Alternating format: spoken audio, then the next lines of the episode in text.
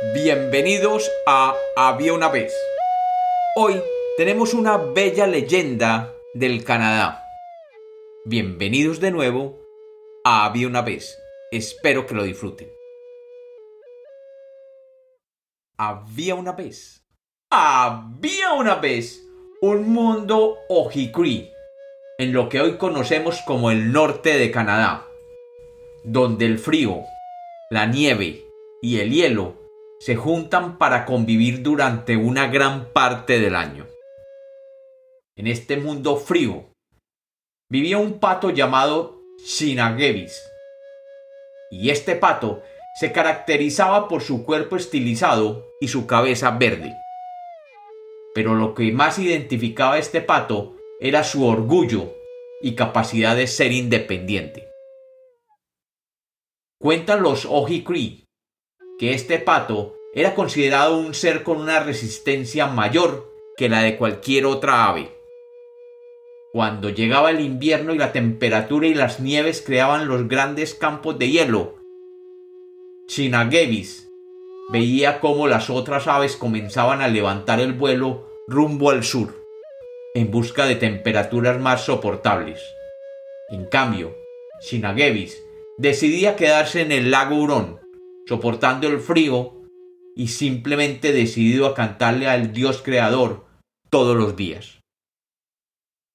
Chinagevis era capaz de enfrentar el frío con toda voluntad, y cuando las plantas desaparecían, él era capaz de buscar su alimento en pequeñas ramas o pequeños animales que encontraba a las orillas del lago, o era capaz de pescar en agujeros hechos en el hielo. Chinagevis era valiente como ningún otro pájaro.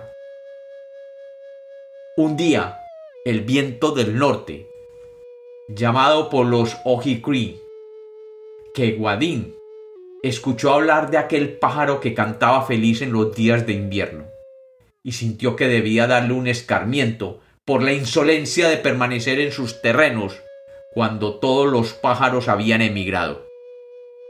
Que Guadín comenzó a soplar y a soplar con su viento helado, y todo alrededor de Chinagevis comenzó a congelarse más allá del usual. Sin embargo, pese a que Kewadin luchaba por congelar al bueno de Chinagevis, éste simplemente seguía cantándole a su creador, y levantando pequeños pedazos de ramas y raíces encontraba su alimentación diaria. Kewadin Desesperado, se disfrazó de pato y fue hasta el refugio de Shinagevis, donde lo encontró alrededor de un pequeño fuego que había creado en su tienda. Kewadin comenzó a soplar su helado aliento, tratando de apagar el fuego.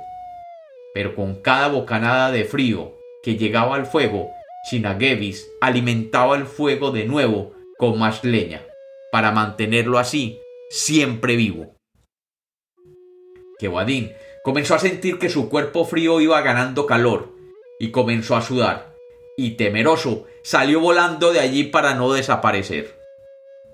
Al siguiente día, que sopló como nunca lo había hecho anteriormente, y todo el campo se llenó de hielo. Pero el resistente Shinagevis encontró aún ramas de donde comer y seguir soportando el frío. El viento del norte, Kewadin, se sintió tan frustrado que decidió consultar al creador de todas las cosas del mundo.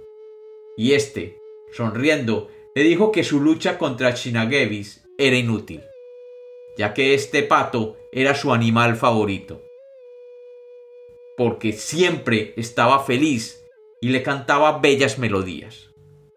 Y así cuenta la leyenda de la tribu Ojikri que el pato Shinagevis venció al viento del norte.